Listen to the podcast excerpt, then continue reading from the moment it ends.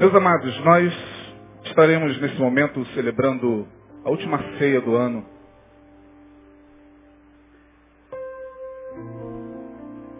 Eu estava pensando ontem sobre esta trajetória do ano de 2012, 2011. E sempre tudo se repete, pelo menos dentro daquilo que o ano propõe, como datas, feriados, é, eventos, aniversários. Nada há de novo debaixo do céu. Nós passamos exatamente pelas mesmas coisas no que diz respeito a isso que eu me referi do que no ano passado.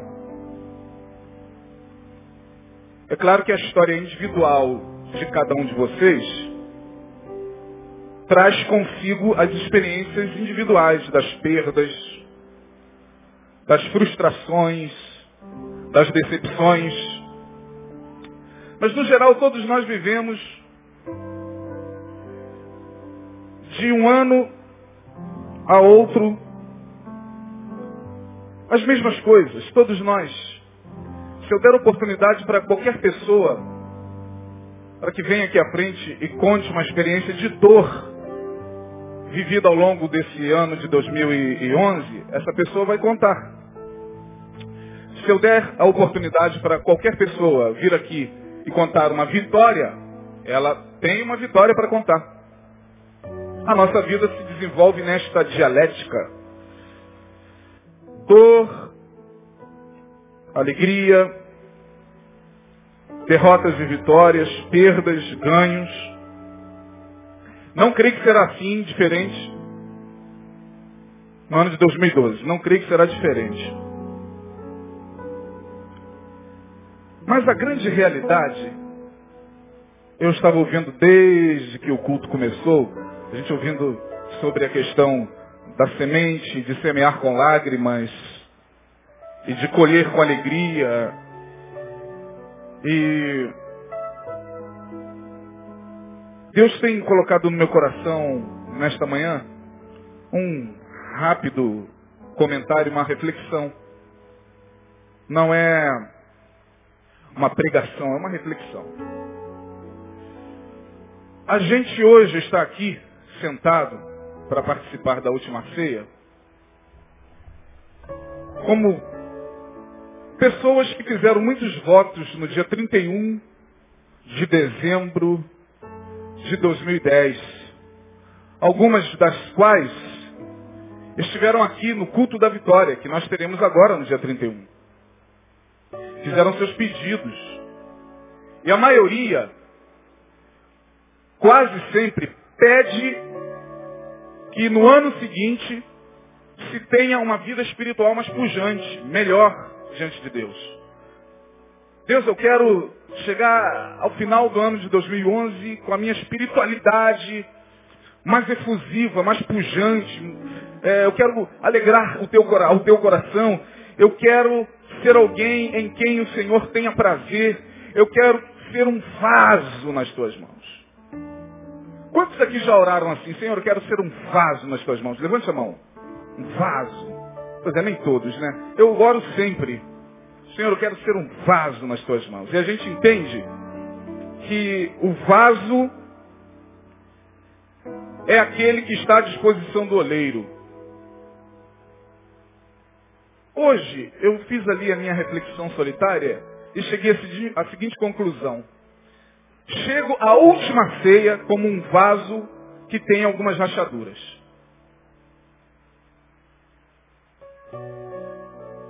Que tem algumas rachaduras.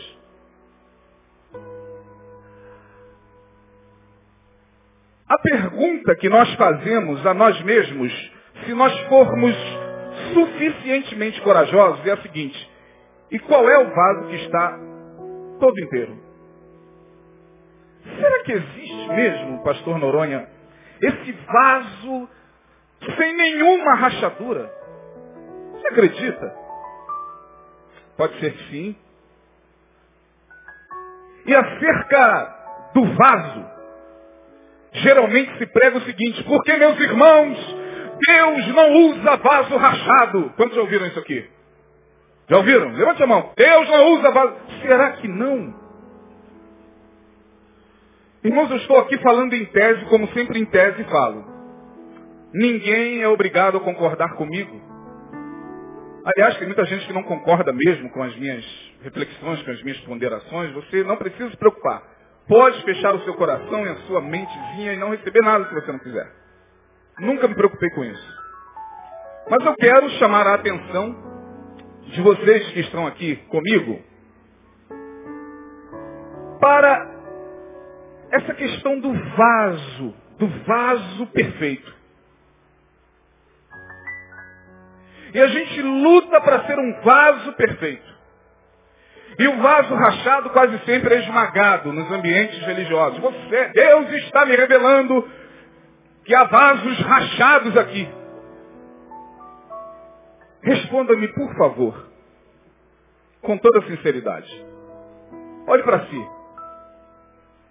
Você, como um vaso, está sem rachadura nenhuma. Ah, será que você não está nem com aquela rachadurazinha invisível? Já viu aquela rachadura invisível? Por exemplo, ali está o vaso, e aí você pega o vaso, acha que o vaso está perfeito, coloca água nele, e depois de três, quatro dias você percebe que o vaso está vazio. Oh, mas aí você olha, você levanta, você olha para todo o vaso e não vê uma rachadura. Ah, mas está lá. Está lá. A não ser que o vaso esteja perfeito, sem rachadura nenhuma.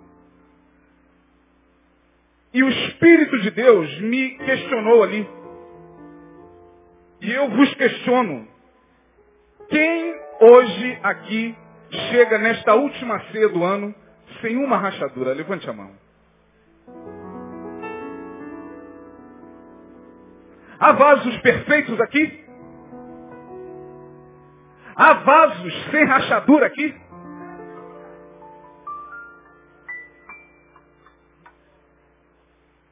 Será que nós temos condições de virar para o nosso próximo e falar, olha, o Senhor quer te fazer um vaso perfeito? Nós somos. Nós somos, irmãos. Eu acho que não, pelo menos olhando para mim, eu vejo que há rachaduras.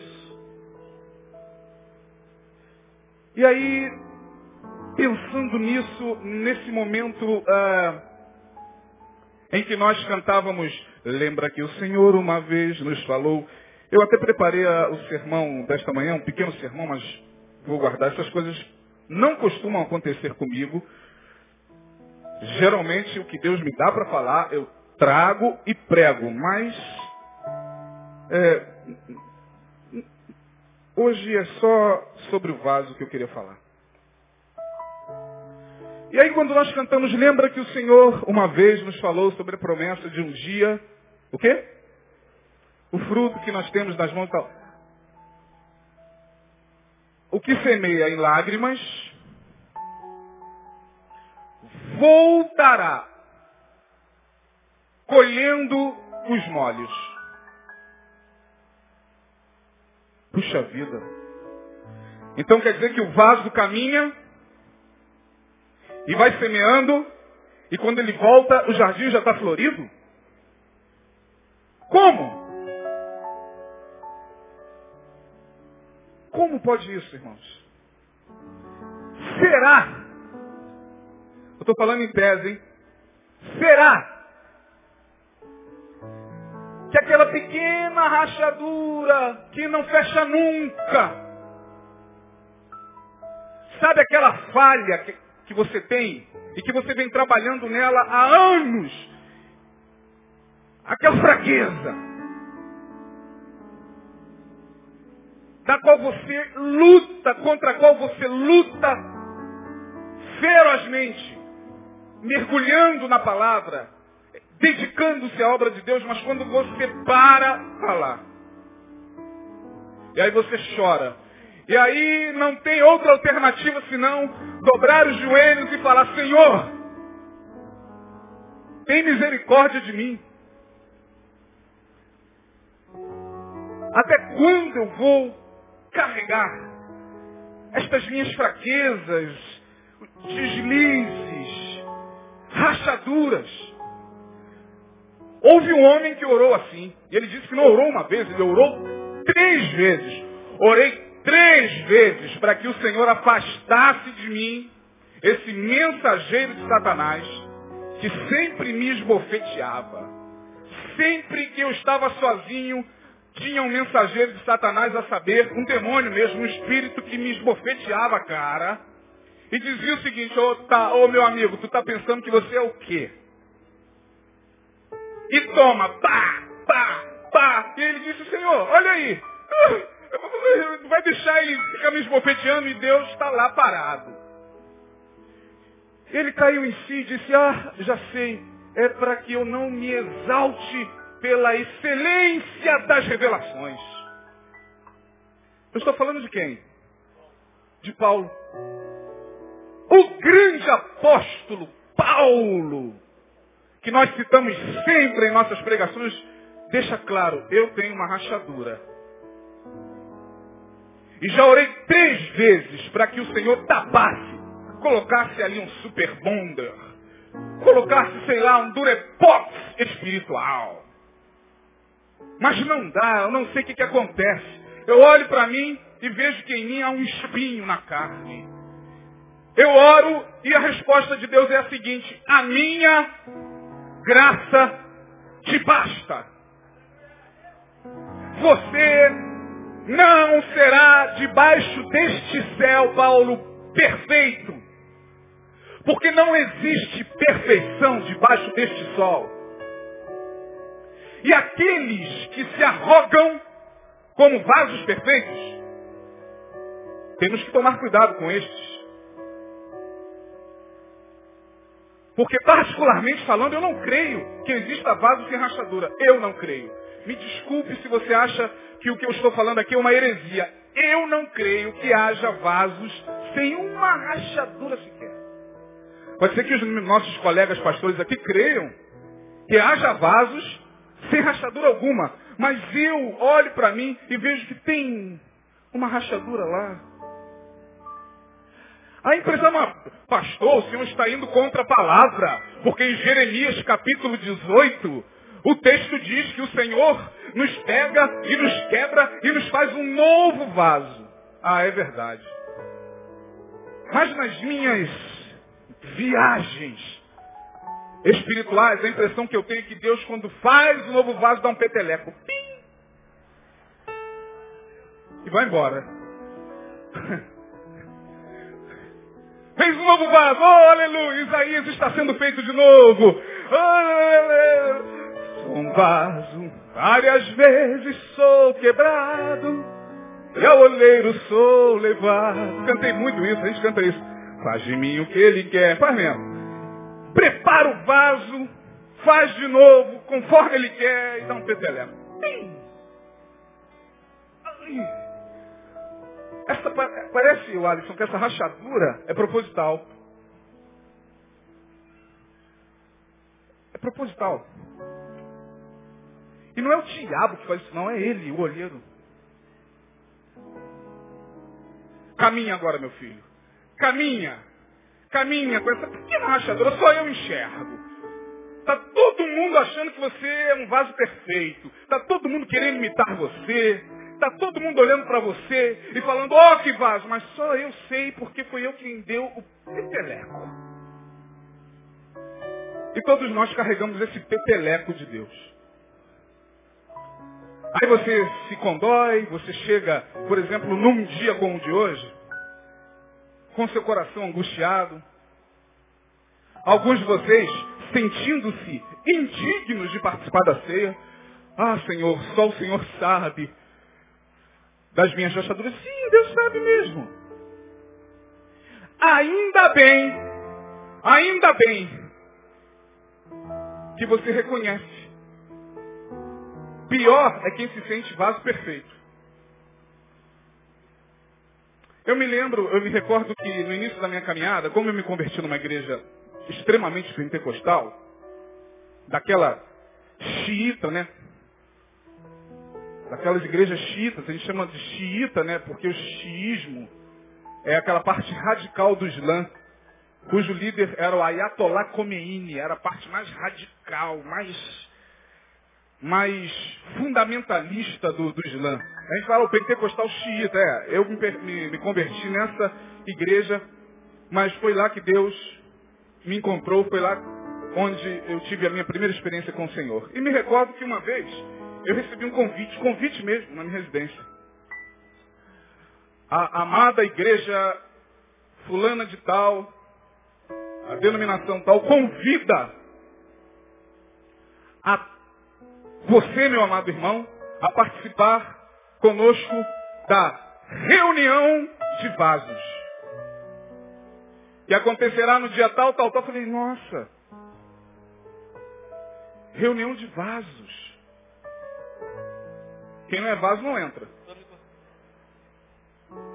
Porque em alguns ambientes nem todos são vasos. A Márcia veio de lá, pequenininha. Estou mentindo, Márcia? Nem todo mundo é vaso. Dizem alguns.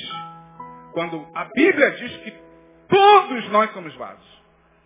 Todos, mas em alguns ambientes nem todos são vasos. E eles julgam o vaso pelo poder de espiritualidade que o vaso apresenta no ambiente. Se o vaso profetiza, ele é vaso. Se o vaso entrega a revelação, ele é vaso. Tem pré-requisitos para ser vaso. E aí alguém chega e diz, o Senhor quer te fazer um vaso. Eu já não sou, meu Deus. Toda vez que eu chego em casa, eu olho aqui, atrás da minha gola, eu vejo barro. Chega em casa e tira assim, varão, a tua, a tua gola e dá uma olhada. Principalmente se você estiver de camisa branca.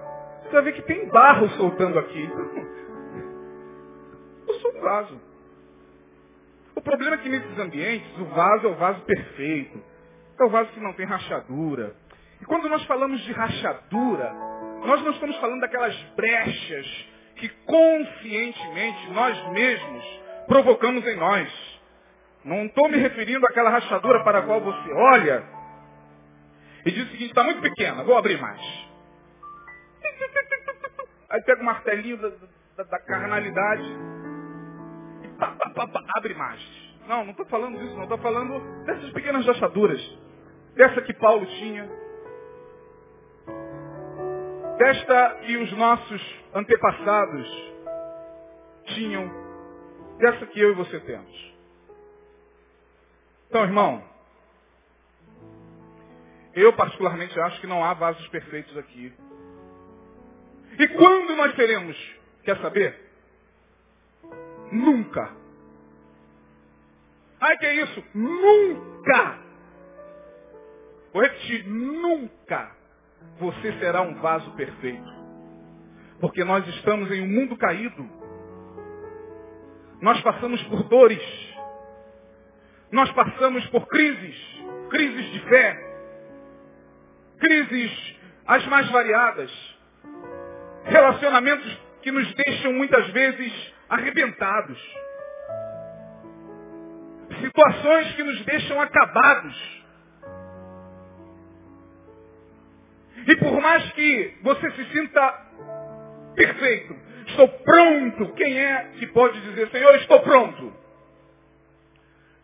Isaías, meu xará, falou isso. Ele não foi bobo. Ele não disse, estou pronto. Ele foi muito esperto. Ele disse, eis-me aqui. A palavra do vaso não é estou pronto, Senhor. Eu estou sem rachadura. Não é, Senhor, eis-me aqui. Envia-me a mim. É possível que Deus possa nos enviar com rachadura, mas ó, aquele que leva a preciosa semente andando e chorando, vai fazer o quê?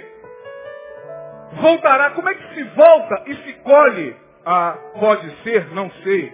Estou falando em tese mais uma vez. Pode ser que aquela rachadurazinha, porque foi ele quem deu peteleca, seja exatamente o lugar por onde a água dele caia para molhar a semente e fazer o fruto crescer.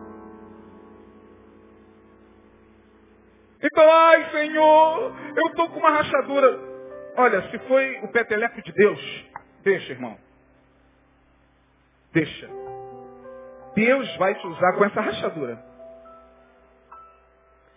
Deus vai fazer em você o que ele pretende fazer com essa rachadura, porque você nunca será perfeito. Nunca.